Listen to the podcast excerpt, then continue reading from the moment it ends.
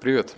Это отчет по 62 неделе, и выпуск у нас называется «Посчитай стоимость своего часа и ужаснись». Не знаю, почему я так долго откладывал эту привычку, точнее, о том, что нужно считать стоимость своего часа, я знал. Но то, чтобы эта практика стала привычкой, и она всплывала в те самые моменты, когда можно делегировать что-то или не делегировать, я не знал.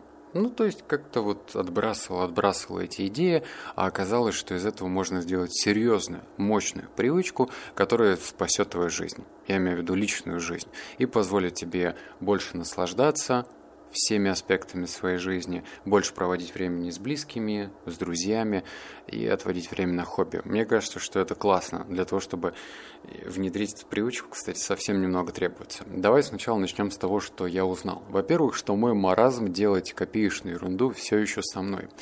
Я, как мне кажется, неплохо делегирую, но ключевое слово «кажется».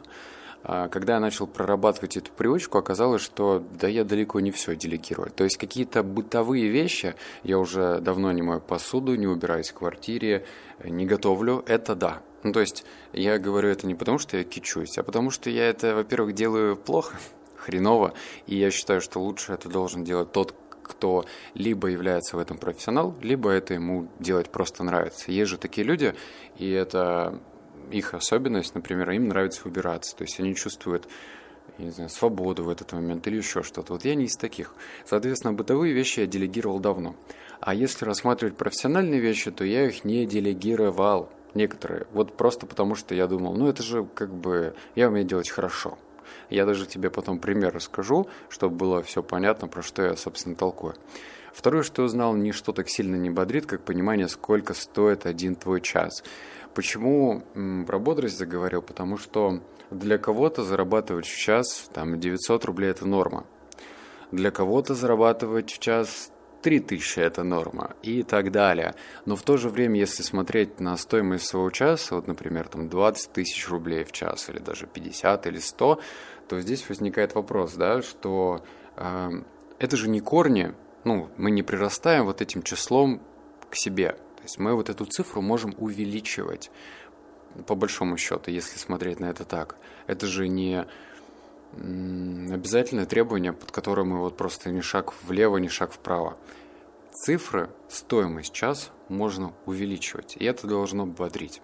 И третье, что я узнал, это упражнение «Отличный мозг к тотальному делегированию». Почему так? Потому что когда ты рационально подходишь к любой деятельности, ну вот, например, предположим, ты стал предпринимателем, но у тебя, скорее всего, есть какая-то сильная сторона. Вот, например, у меня это продажи. В то же время я могу говорить так, слушай, ну если моя сильная сторона продажи, давай я тогда все продавать буду, и тогда я из предпринимателя опять буду уходить в сторону продавца. А гибридная модель, то есть ты либо предприниматель, либо продавец, нужно все-таки выбирать. Лучше стать таким моночеловеком, когда ты вот занимаешься, например, стратегией, когда ты прям предприниматель-предприниматель. А если ты ни туда, ни сюда, то результаты у тебя будет соответствующие. Так что моя думалка, что я хорошо продаю, мешала мне, например, находить продавцов и делегировать. Или то, что я хорошо пишу продающие текста, то есть как копирайтер. Я же начал в 2014 году году писать, я подумал, ну блин, ну вообще-то я это делать умею, зачем мне кому-то это делегировать?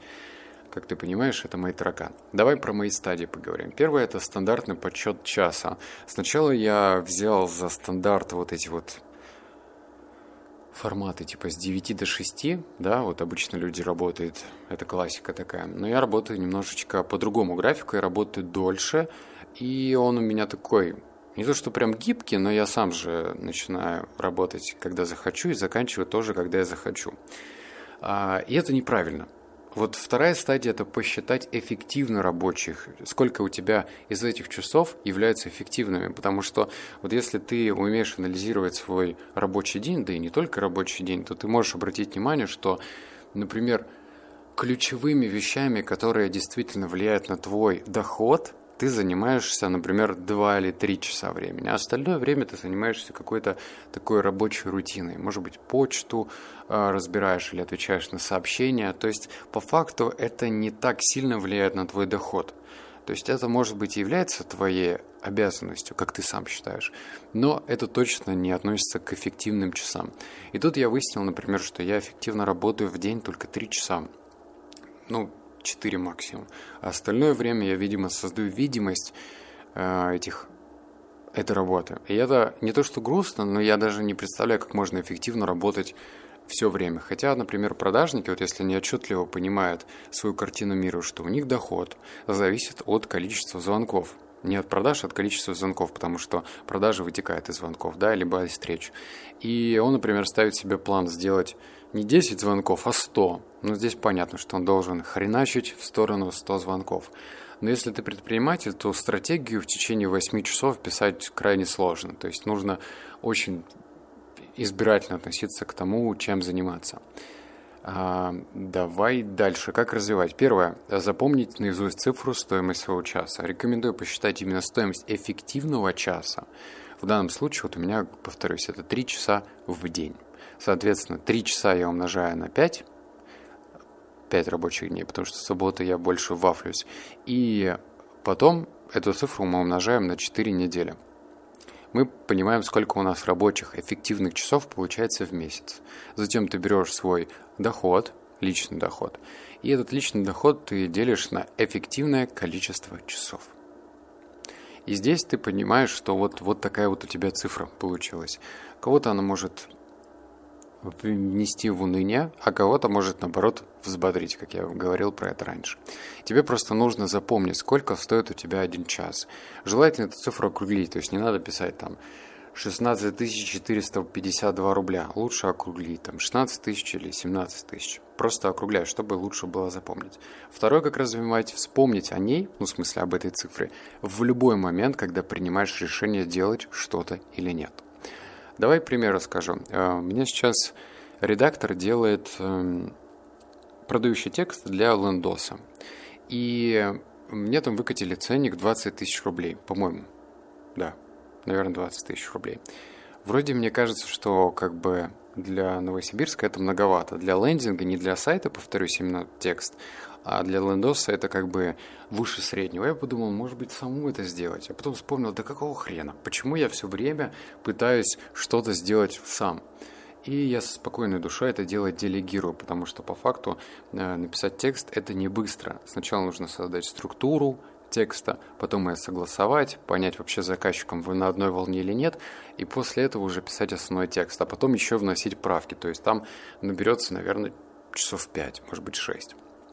И факт мой час стоит значительно дороже. Что я заметил? Первое. Включается рациональный тип, который блокирует желание сделать все самому. Это хорошо. Вот эта фраза «мы сами с усами», откуда она появилась, непонятно, но она вообще нездоровая. Почему мы сами с усами? Если ты ремесленник, если вот ты делаешь самые замечательные горшки в своем городе, да пожалуйста, делай. Но если ты при этом еще делаешь горшки, занимаешься бухгалтерией, а еще ты делаешь доставку, а еще и ты бантик на этот горшок вешаешь, то ты не в порядке. В плане того, что ты через некоторое время выгоришь. Второе, что я заметил, я стал более открыт и лоялен к оплате работ других профессионалов. Вот про что я говорил. То есть, как посмотреть, да, двадцатку отдавать за текст, ну, такое себе. Либо двадцатку отдавать за текст, и сколько времени я сэкономлю, классная затея. То есть, понимаешь, формулировка, она очень сильно влияет на, даже, знаешь, на самоощущение, кто ты. Вот когда я отвечал на вопрос двадцатка это типа о, дорого, я мыслил как копирайтер. Ну, потому что мне это можно было сделать легко. А когда я говорю двадцатка за написание текста, я уже размышляю, размышляю как предприниматель. И мне кажется, что это правильно. Третье, я знаю свои исходные данные по деньгам, меньше хочется балбесничать. Ну, потому что, вот смотри, вот у тебя есть цифра, сколько ты зарабатываешь в час, например, там, 30 тысяч рублей. Круто, в час зарабатывать столько. И здесь, когда тебя кто-то приглашает на тусовки, то ты, наверное, несколько раз подумаешь, а стоит ли тебе идти на эти тусовки. Я не говорю то, что нужно вот точно все ставить свою жизнь на паузу и только отдаваться работе, однако ты можешь выбирать досуг свой в сторону качества, а не количества. То есть безусловно, съездить на речку, пожарить шашлыки, может быть, кому-то и понравится.